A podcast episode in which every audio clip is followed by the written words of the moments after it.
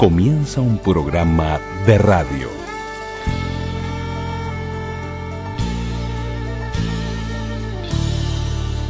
Un programa de radio. Un programa de radio. Radioactividades. Radioactividades.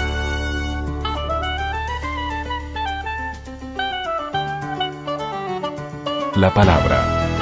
La palabra. Celebramos la palabra.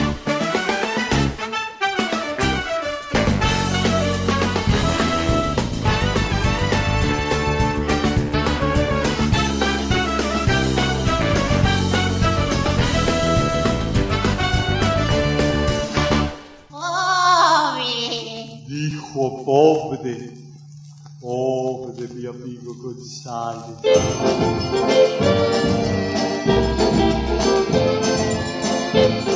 Comenzamos el programa de sábado con Antonio Setti Jorge Casset, con la orquesta de Lucio Milena, Pobre mi amigo González. Pobre mi amigo González, qué horrible lo que pasó. Pobre mi amigo González, que nunca lo imaginó. Pobre mi amigo González, qué horrible lo que pasó. Mi amigo González, él nunca lo imaginó. Hoy de tarde a la piscina, González se fue a nadar, muy contento y decidido del trampolín a saltar.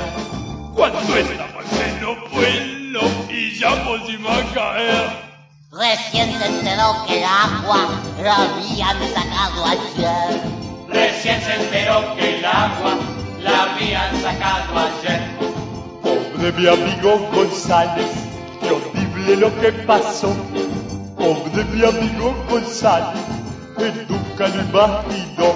Pobre. Qué linda manera de comenzar el programa de hoy, de este sábado 15 de mayo del 2021, con esta canción que marca una época de oro de la radio, pero la radio y el humor, con uno de esos personajes macabro, eh, en, este pobre mi amigo González, que mm, no era ni más ni menos que un espacio de radio, que un programa de radio con fonoplatea vivido desde el espectador y desde Carve, desde la pensión eh, 64 o los risatómicos, ese elenco que lo, lo constituían varios grandes de la radio y de los medios, pero dos especialmente, Antonio Setti y Jorge Casset, los supimos tener como casi columnistas del programa, varias visitas con don Antonio Setti a la casa de don Antonio Setti,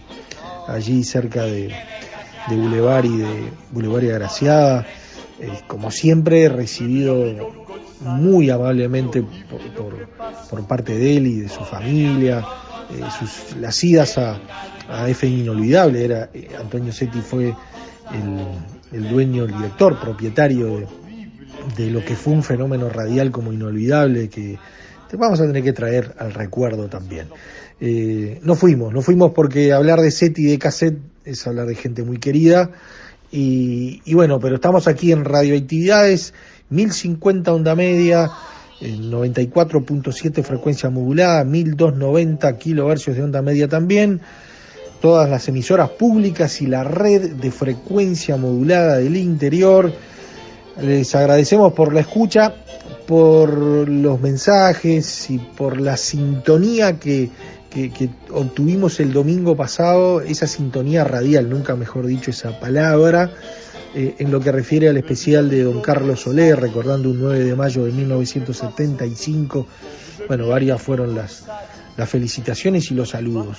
Pero en el programa de hoy, aquí estamos con Lula, Luis Ignacio Moreira Lula, aquí Daniel Ayala, para compartir un programa más que tiene que ver con el recuerdo a Carlos Maggi, eh, el teatro, bueno, marcha, eh, un hombre de, una, de un intelectual de una obra vastísima, pero que también la radio fue parte de su vida y, también fue libretista de, de algunos de esos personajes, ¿no? de Antonio Setti y Jorge Casset, de los Risatómicos y de Pensión 64, falleció un día como el de hoy, del año 2015, así que lo traemos al recuerdo, siempre con esa beta radial o con esa...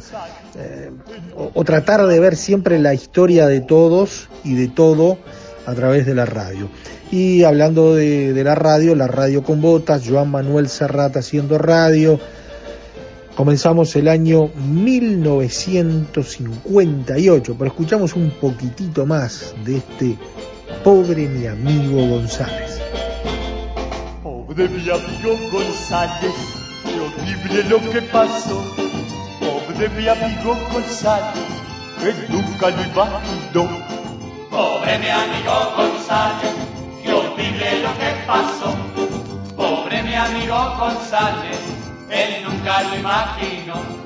A la estancia de un amigo, González se fue a pasear y al acercarse una vaca, con ella quiso jugar. Sacó un pañuelo muy rojo al centro del toreador. Y qué desgracia la vaca, un todo le resultó. Y que desgracia la vaca, un toro le resultó. Pobre mi amigo González, qué horrible lo que pasó. Pobre mi amigo González, él nunca lo imaginó. Pobre mi amigo González, Pobre. él nunca lo imaginó. Horrible, Pobre mi horrible. Él nunca lo imaginó. Ves González como yo no me olvido de los amigos. En Facebook, Radioactividades. Radioactividades. Contenidos, adelantos y noticias. Facebook.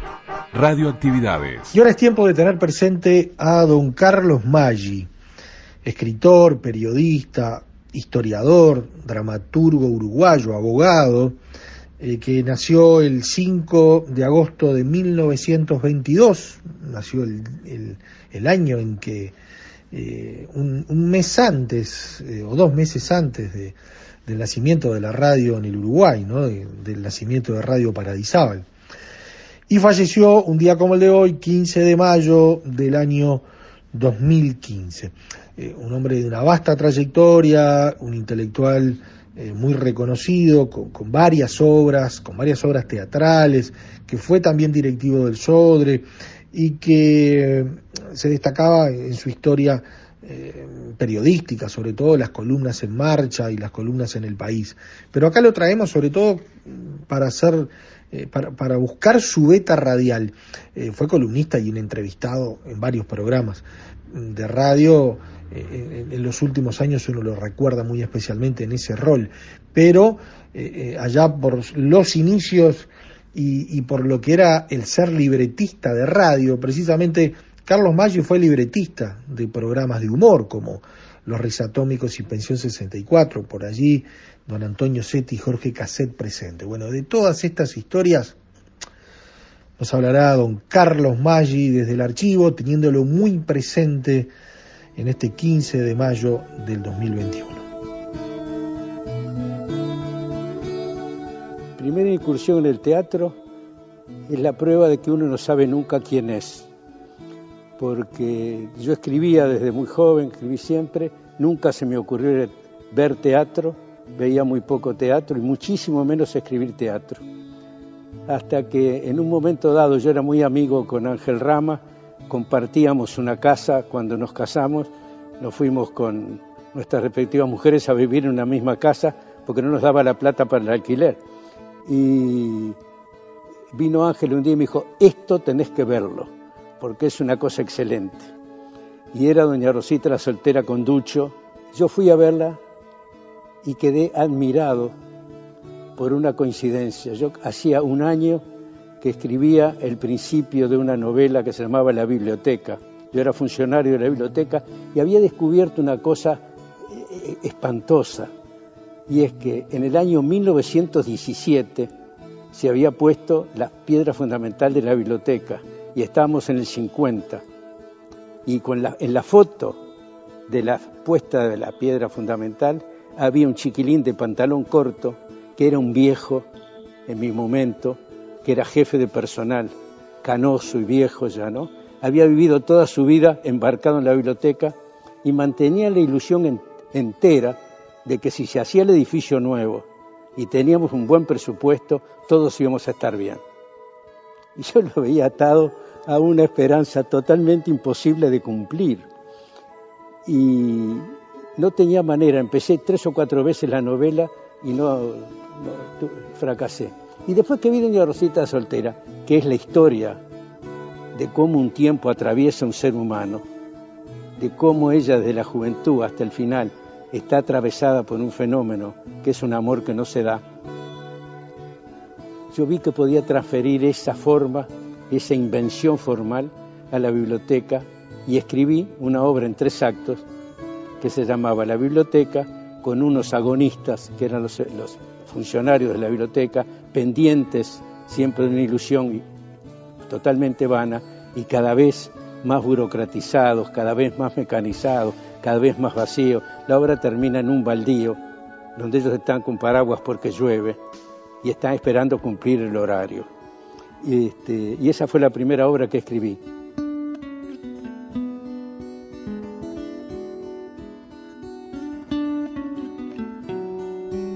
Carlos Maggi, el teatro, marcha, la radio.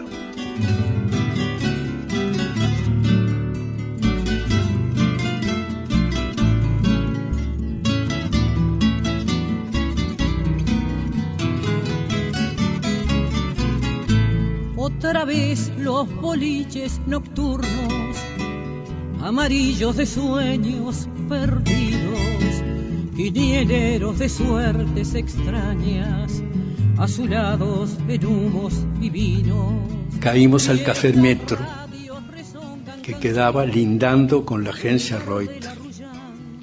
Y en el Café Metro encontramos lo que se llamó la barra del Café Metro, donde había seis escritores extraordinariamente buenos que eran un poco mayores que nosotros, no mucho mayores, pero un poco mayores que nosotros. Fuimos y nos trataron muy mal y este, muy despreciativamente, que vienen a buscar acá, que saben ustedes de esto, una cosa de un, horror de pedantería para gente así pedante como nosotros, es una, cosa, espantosa. Este, y terminamos porque el Tony Invernici era un ser maravilloso.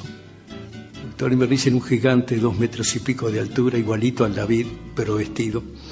Y, este, y con un sentido del humor y con una ternura normal para el trato humano, cuando se dio cuenta que, habíamos ido a buscar una colaboración, estábamos siendo amasados y planchados por todos los que estaban, se apiadó y echó toda la risa y fue una, fue una jarana y terminamos todos muy amigos y además nos hicimos integrantes de esa, de esa barra del metro. estaban Arregui, Liberfalco y por allí pasaron todos los buenos escritores, salvo el grupo, un grupo disidente con el cual nos peleábamos que era imprescindible.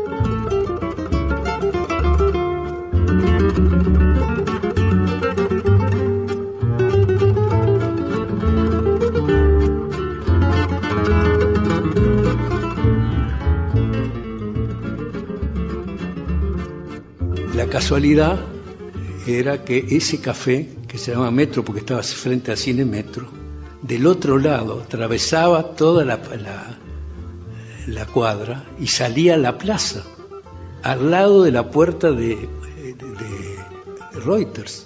Así que Onete de inmediato empezó a venir. los muchachos de esa barra cayeron a este café de este lado de la plaza, provenientes del otro extremo, donde estaba la onda, porque el café donde estaba la onda que ellos se reunían empezó a tener cada vez más gente, cada vez más gente, y no podían ni conversar, y emigraron a este café. A propósito del café del otro lado de la plaza, Netti decía, con libertad no ofendo ni publico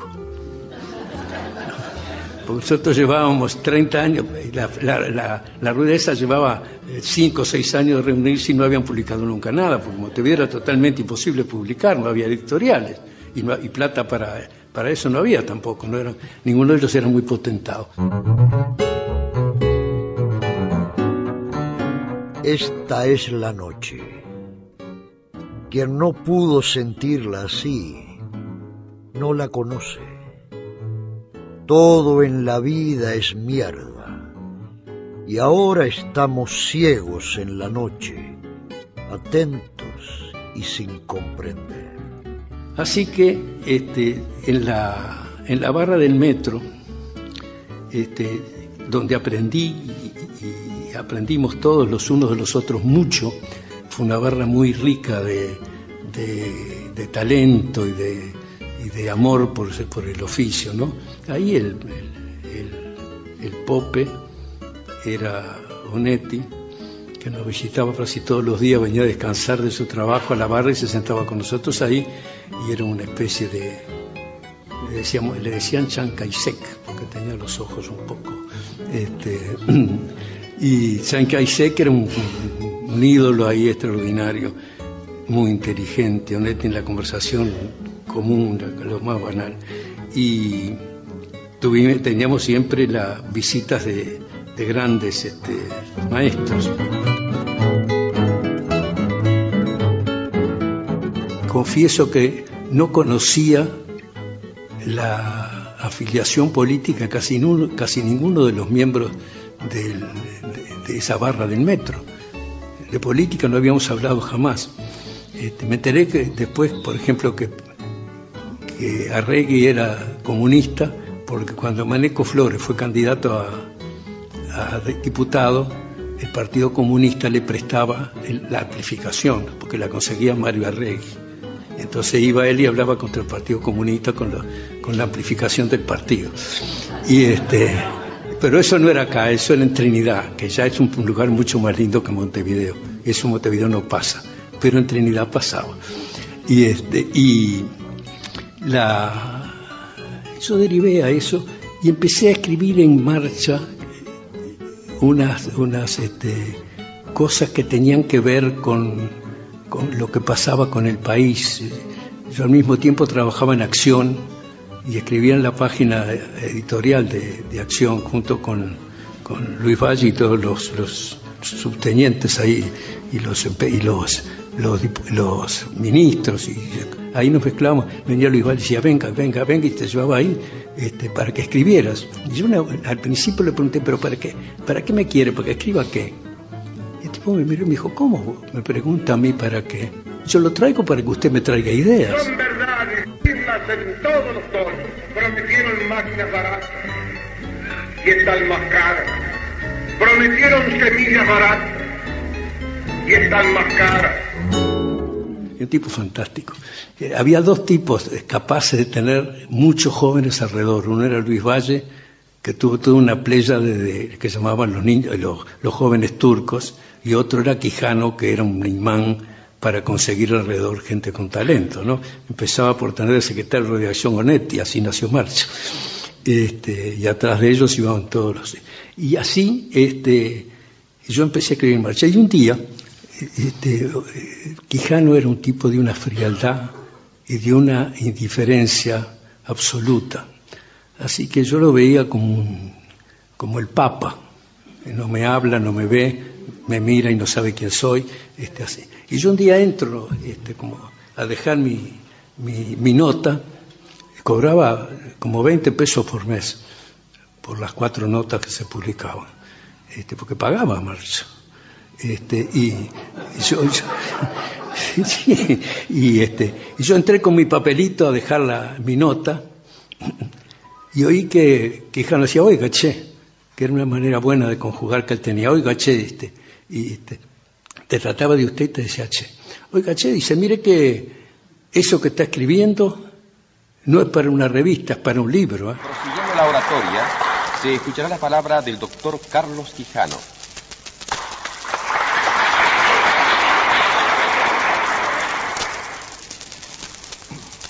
Señoras y señores, hace siete años que dura la guerra hace 130 que Argelia está sometida a la dominación francesa. Se ha querido comparar la situación de Argelia con la nuestra en los albores de la revolución emancipadora.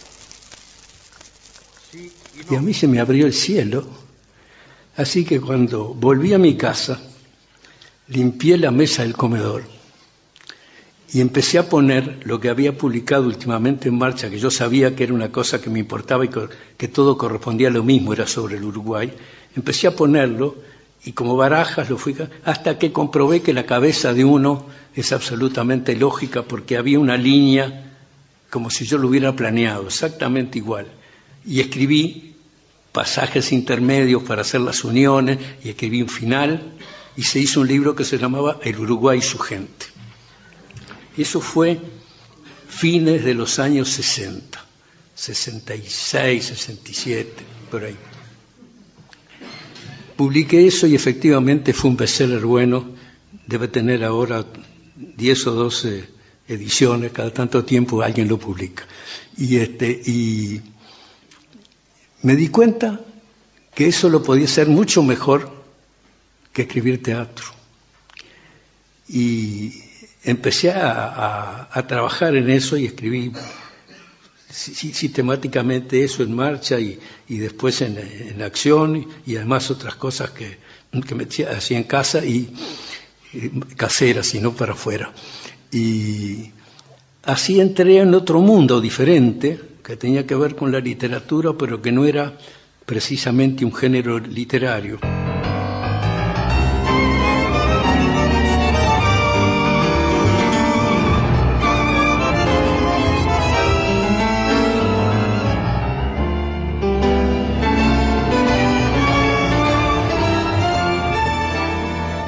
trabajé acá hace bastante tiempo, en los años 50.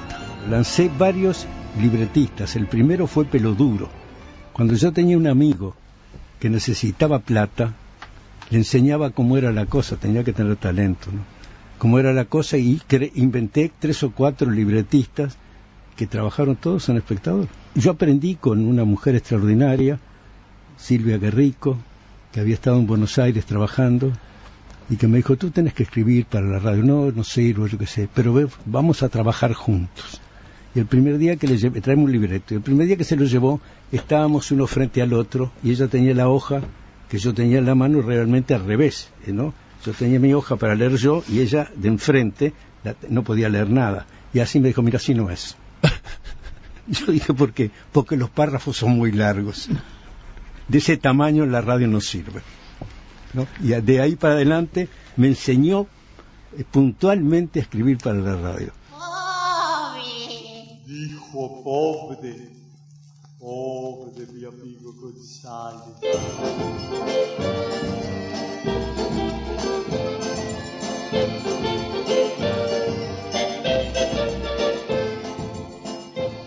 Escuchamos la tertulia 90 años del espectador.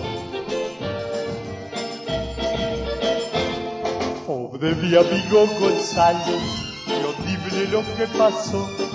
Pobre mi amigo González, lo imaginó. Pobre mi amigo González, qué horrible lo que pasó. Me pasó una cosa bastante extraña y deliciosa. Teníamos un programa con los risatómicos que andaba muy bien, pero realmente muy bien. Este, tiraba, te cuento el final de esta historia.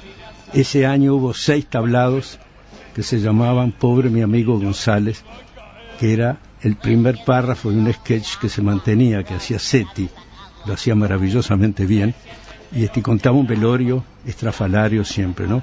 El hombre que se, muere de tal y cual manera, uno que va al, puerto y, compra este, eh, pólvora negra y le echa unos bollitos que yo que era para cocinarle, pero que come los bollitos y muere lleno de, dinamita. Y entonces lo vuelan en la, lo velan en la isla de las gaviotas. Y a eso a las 3 de la mañana siempre pasaba algo en el velorio, este empieza a echar los, los, los bollos con, con, con, la pólvora y salen como cohetes del, del velado y la, la la, la isla se convierte en una fiesta formidable porque habían puesto ma- este, banderas rojas para evitar que se acercaran al, al cadáver que estaba minado, con la, con la, cargado con la pólvora. Ese tipo de, de cosa loca, este, uno detrás de otro. Los.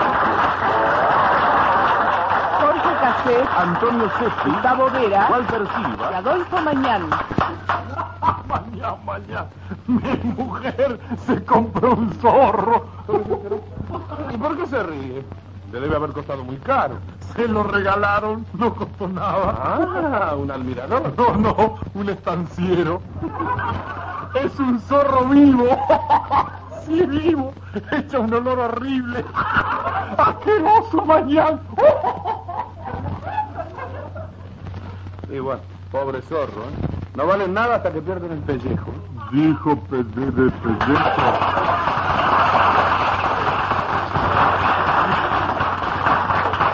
Pobre de mi amigo González. Murió en toda la extensión imaginable. ¿Y cómo? Se tapó. ¿Se tapó de qué? ¿Murió en un derrumbe? Comió gofio con hipo. Bueno, ahora sí que no entiendo. ¿eh? Y en un momento dado, el avisador, que era Begen, la- el producto que se eh, este, eh, publicitaba era un- una especie de miel para niños, llamaba Vilo, diga vi, dígalo. Bueno, ese es el avisador del programa de los risatómicos. Vino Begen, que era el dueño, y le dijo a Bonardo, que era el director de Espectador, es, es, un programa para niños, dice mi mujer que un velorio no puede ir. Así que hay que suprimir ese personaje. Bonardo vino, me dijo hay que suprimir a Macabro, que era el mejor personaje que tenía el programa. Este hay que suprimir a Macabro. Bueno, dije yo que iba a hacer, lo suprimí. Pero hice ir al prog- a la, a la programa siguiente a SETI y quisiera Macabro, con su manera de decir particular, y que explicara, este, no puedo venir más porque el avisador no me quiere, este, así que yo este, siento mucho, una cosa este, a la italiana, ¿no? este, yo los quiero mucho y sé que ustedes me quieren a mí, no nos vamos a oír más ni ver más. Pero, si ustedes mandaran una carta que dice macabro sí, nada más que eso, macabro sí, y nos juntamos todos, estoy seguro que derrotamos al avisador. Y empezaron a caer miles de cartas a la radio. Y cuando tuvo, la radio era en 18 de julio y Olimar, y este una casa de altos. Y cuando teníamos un altillo de esa casa, con las cartas hasta el techo, llamamos al avisador, y vino, y dijo, mire, esto es lo que dice el público.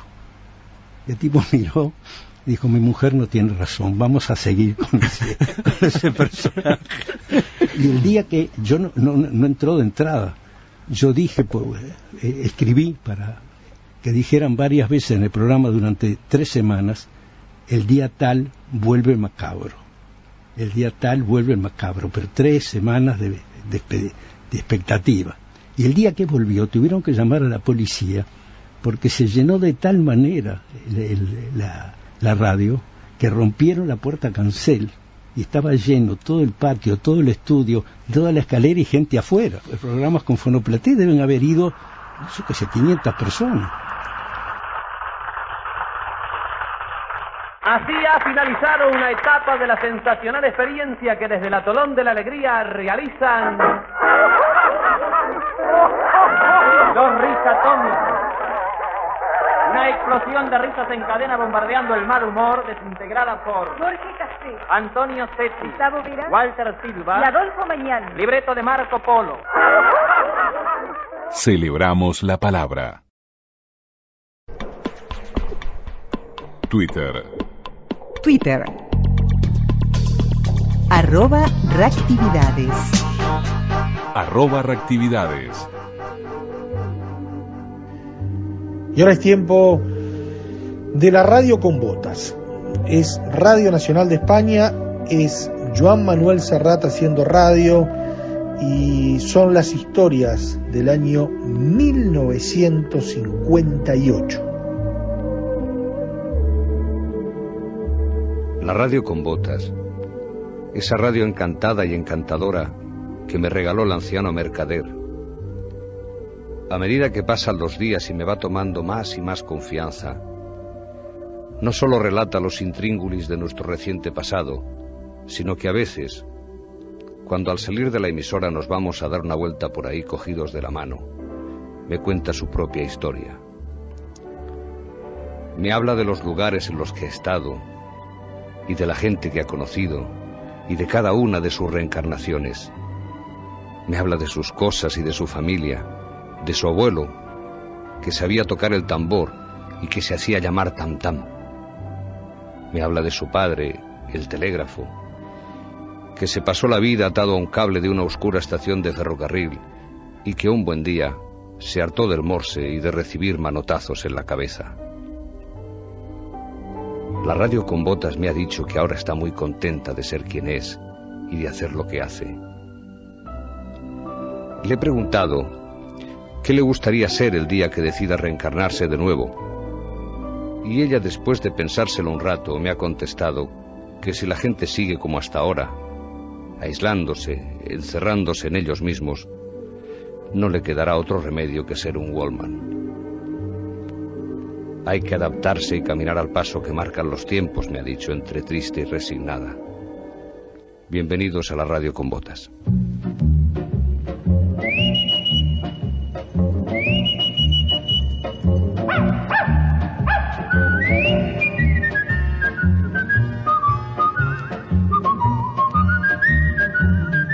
Radio Nacional de España y Taller 83 presentan La radio con botas. una serie radiofónica original de Joan Manuel Serrat.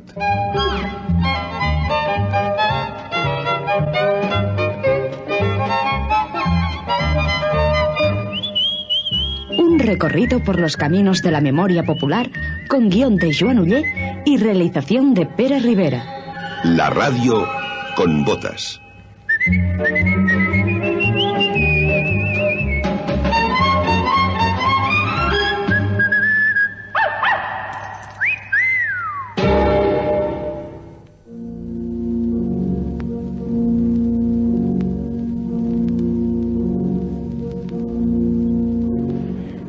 Diletti figli e figlie, cattolici lavoratori e lavoratrici, vivo e gradito conserviamo nel cuore il ricordo della vostra imponente accolta romana dello scorso anno, allorché nel radioso vespro del primo maggio, al cospetto della Basilica Vaticana, simbolo di ogni cristiana duratura vittoria, Los papas quizás sean infalibles, pero hasta la fecha no son inmortales. Y el 9 de octubre de 1958, a los 82 años de edad, Pío XII nos abandonó. Fue la muerte de su santidad Pío XII que nos ha conmovido como pueblo esencialmente católico. El sentimiento y el dolor, sin embargo, han hallado la compensación posible en la piedad manifestada en el mundo entero con este motivo y sobre todo con la elección del nuevo Papa en la augusta persona de Juan XXIII, cuya sabiduría, bondad e inimitable sencillez hacen augurar un gloriosísimo pontificado.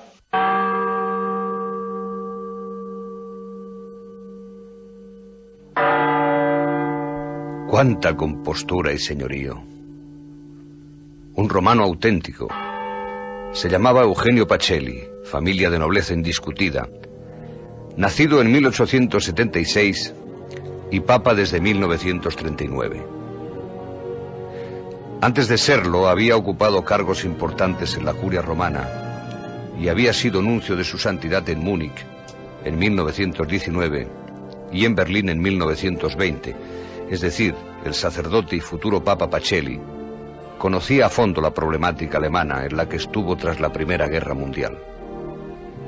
Sabía muy bien qué significaba el acelerado ascenso de Adolf Hitler. De ahí que sus primeras actividades como papa tuvieran relación intensa con la guerra que no pudo evitar en agosto de 1939.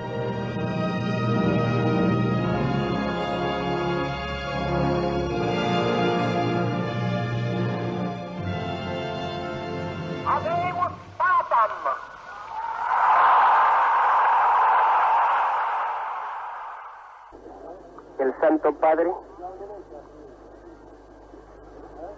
se dispone para recitar la acostumbrada fórmula litúrgica de la absolución papal e impartir la bendición Urbi et Orbi.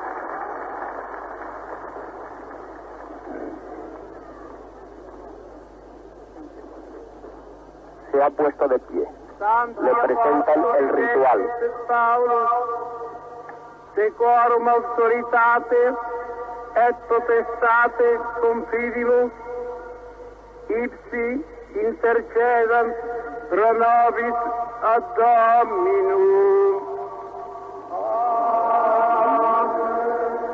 Precibus meritis Beate Maria Semper Virginis Beati Ioannis Baptiste Santorum Apostolorum Petri et Pauli et omnium En la radio de la España de los 50, los rosarios radiados, las transmisiones de la Santa Misa y las charlas religiosas eran el pan nuestro de cada día.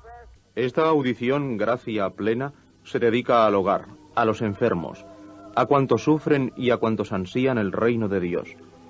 Hoy ofrecemos el rezo del Santo Rosario de un modo especial por las siguientes intenciones, pidiendo una gracia especial a la Santísima Virgen. Familia Casanovas en sufragio de sus difuntos. Reina del Santísimo Rosario, rogad por nuestros enfermos y por nuestros difuntos. Transmitimos a continuación el rezo del Santo Rosario desde el santuario. Conectamos. Por la señal de la Santa Cruz de nuestros enemigos, líbranos Señor Dios nuestro. En el nombre del Padre, del Hijo y del Espíritu Santo. No había emisora que no tuviese un cura de la radio.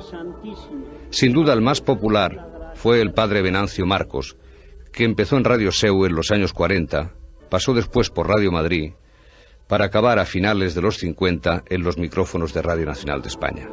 No es una tragedia que el pueblo judío, que fue elegido por Dios para que de él naciera el Mesías, y que lo estuvo esperando con ansia durante 20 siglos, cuando llegó, le matara? ¿No la ves que la humanidad, a la que él venía a salvar, le rechazara? Y no es tragedia la de Dios, que vino a la tierra, estuvo tres años intentando convencer a los hombres de que era Dios, y no lo consiguió más que en una mínima parte, porque fueron muy pocos los que le creyeron. Era hombre de voz rotunda y afirmaciones concretas.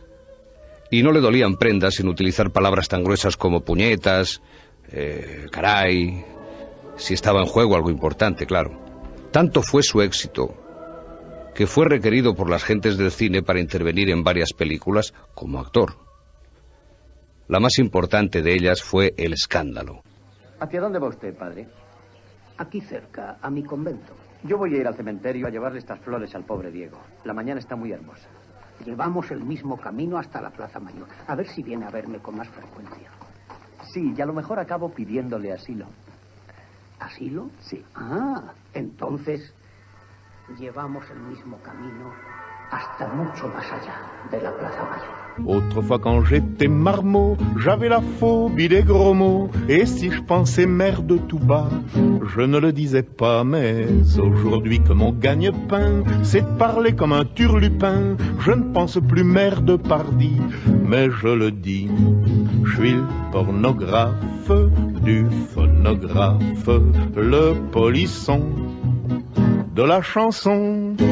Tampoco a Brassens le asustaban las palabrotas. Él mismo se define como el pornógrafo del fonógrafo, como el golfo de la canción. Y si en Madrid se organizaban cruzadas a favor de la decencia, Brassens también hacía las suyas, pasándose por el forro la moralidad de los fariseos.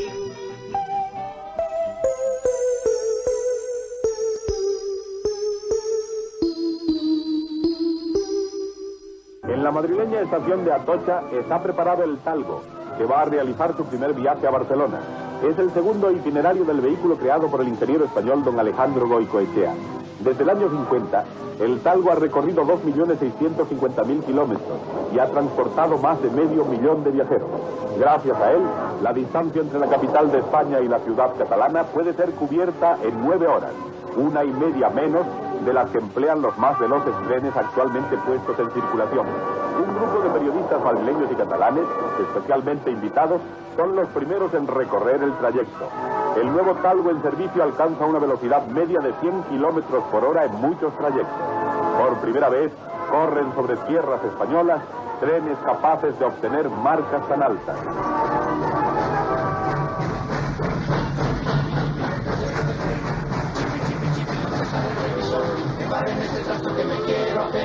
La próxima estación. Chipi, chipi, chipi, traqueteo del tren. Chipi, chipi, chipi, ¿dónde está el revisor? Que para en este trasto que me quiero apear en la próxima estación. Una vieja se comió cinco quintales de harina y estuvo toda la noche blanqueando la cocina. Chipi, chipi, chipi, traqueteo del tren. Chipi, chipi, chipi, ¿dónde está el revisor? Nunca la periferia y la capital habían estado tan cerca. Si antes fue la línea recta, ahora la distancia más corta entre dos puntos se llamaba tal.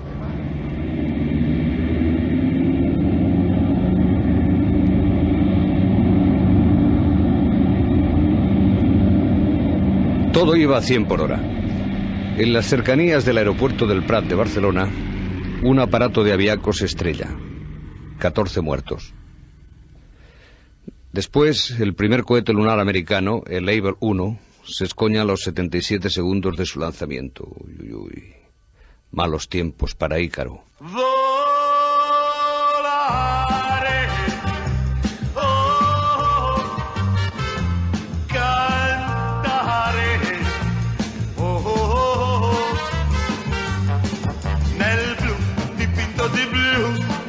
Felice di stare lassù. E volavo, volavo felice sole ed ancora più su.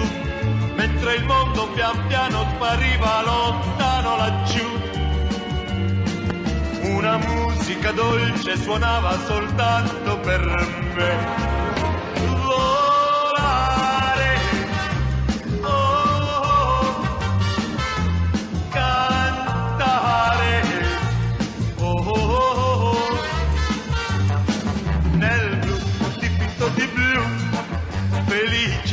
Stare lassù.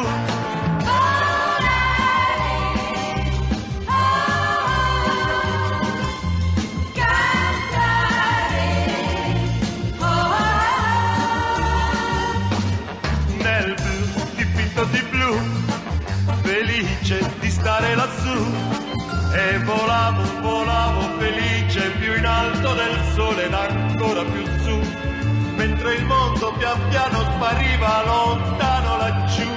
La radio con botas de Joan Manuel Serrat, siempre en Radioactividades.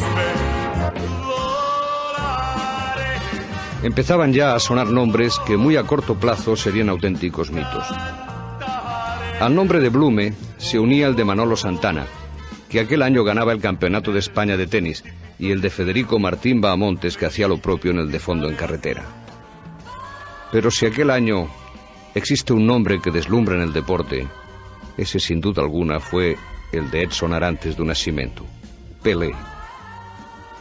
El Mundial de Suecia, celebrado aquel año, descubrió a un chico de 17 años que anotó seis goles, dos de ellos en la final ante los anfitriones Suecia, dando a Brasil su primer título mundial. El equipo brasileño había ganado en las semifinales a la Francia de Just Fontaine y Raymond Copa por 5 a 1 y a Suecia por 5 a 2 en la final. Como aves precursoras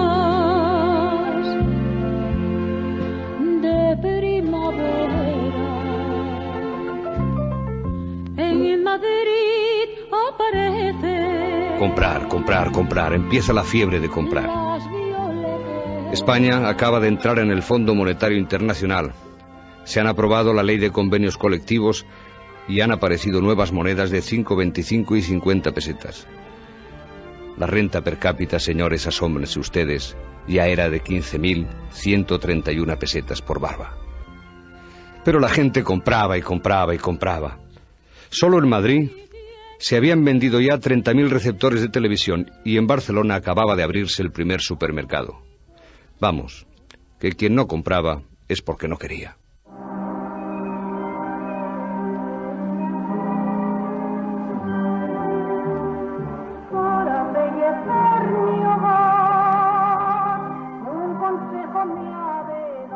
¿Y ahora qué me va a decir usted?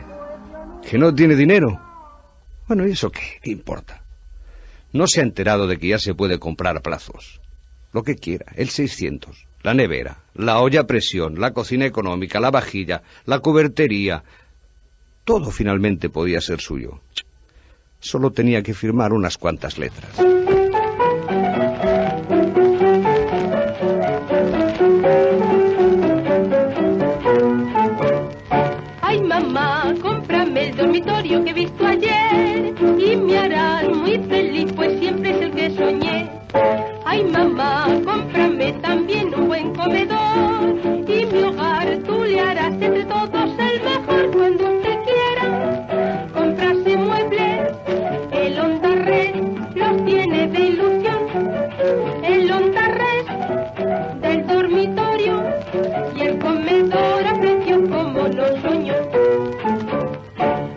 Casas de muebles hay muchas, pero que den calidad, novedad y economía, solamente una. Muebles El Ondarrés. Muebles El Ondarrés dispone de dormitorios, salitas, comedores, despachos y toda clase de muebles de máxima novedad. Muebles El Ondarrés también tiene lámparas, alfombras y artículos de viaje y regalo. Y todo ello a precios sin competencia. Muebles El Ondarrés. Calle Estación número 8, Eibar.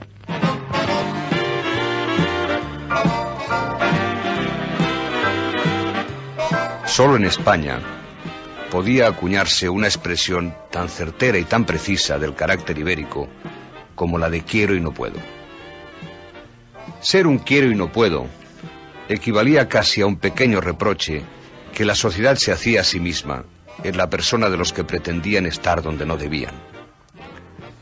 Este es un país donde las castas se han valorado mucho y donde de pronto aparecían nuevos ejércitos de clases medias, de funcionarios composibles y caciques rurales que pretendían aparentar aquello que no eran.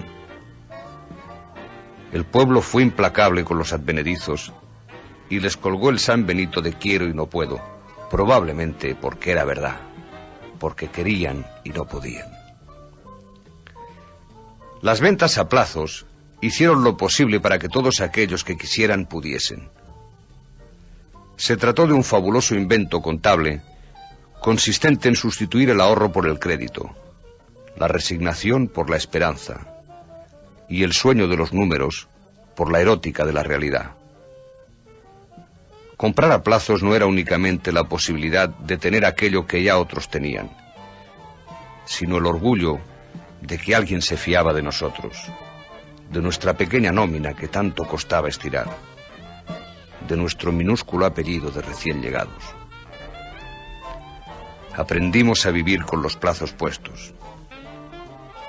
Tal vez lo primero que llegó fue la nevera eléctrica, sustituyendo el cajón aquel que cada día se alimentaba con tres pesetas de hielo en barra. Luego debió ser la televisión Iberia, ante la que se reunían todos los vecinos para pagar con su envidia lo que nosotros pagábamos con letras. Y luego, finalmente, los plazos llegaron hasta el 600. Y cuando se hizo realidad el refrán aquel de tanto debes, tanto vales, aparecieron las tarjetas de crédito y ya no somos absolutamente nada más que un número, aprisionado por una deuda implacable que nos persigue.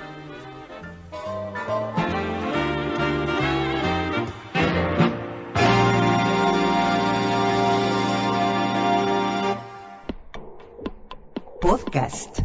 Radioactividades. Programas DX. Spotify. Anchor.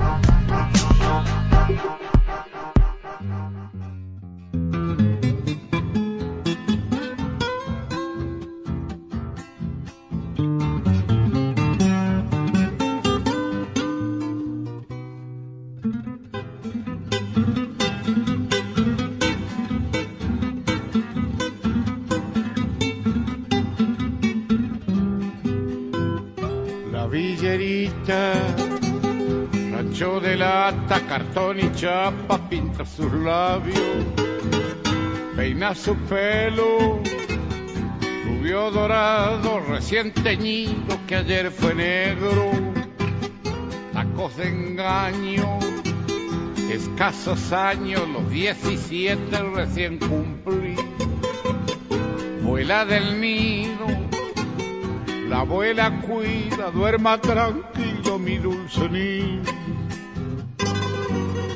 Vuela, vuela soñando tener un día como todas la dicha tan merecida.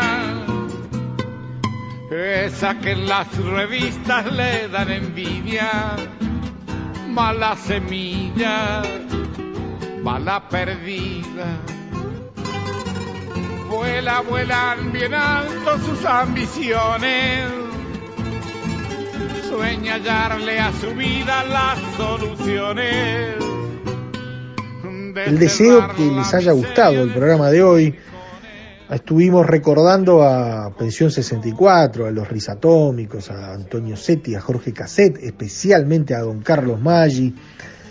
Estuvimos en el año 1958 con Joan Manuel Serrat y la radio con botas. Mañana la seguimos en esto de tener presente a 1958 a la manera de Serrat.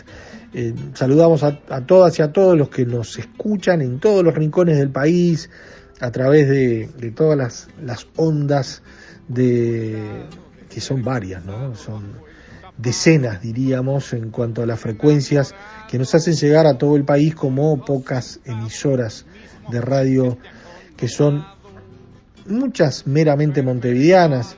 Eso ha ido cambiando con el advenimiento de todas las aplicaciones y de internet y, y las, bueno, las emisiones de radio que son las, las más lindas de tener en cuenta en cuanto a las vías de llegada de radioactividades por una cuestión elemental de, de nuestra temática, también nos hace eh, multiplicar la posibilidad de escucharnos a través de la página de nuestras radios o en diferido a través de lo que son las aplicaciones diferentes de redes sociales y otras aplicaciones. Así que el gusto de estar siempre presente y saludamos a, toda la audiencia que sabemos que están allí, algunos casi desde la primera hora, ¿no? Desde el año 1989, aquí en, bueno, en las radios públicas, en Radio Uruguay hoy, en los clásicos 1050 y todas las demás. Abrazo grande, hasta mañana. A las 12 estaremos nuevamente con más radioactividades. Chau, chau. Conducción, Daniela Ayala. Locución institucional, Silvia Roca y Fabián Corrotti. Producción y edición de sonido, Luis Ignacio Moreira.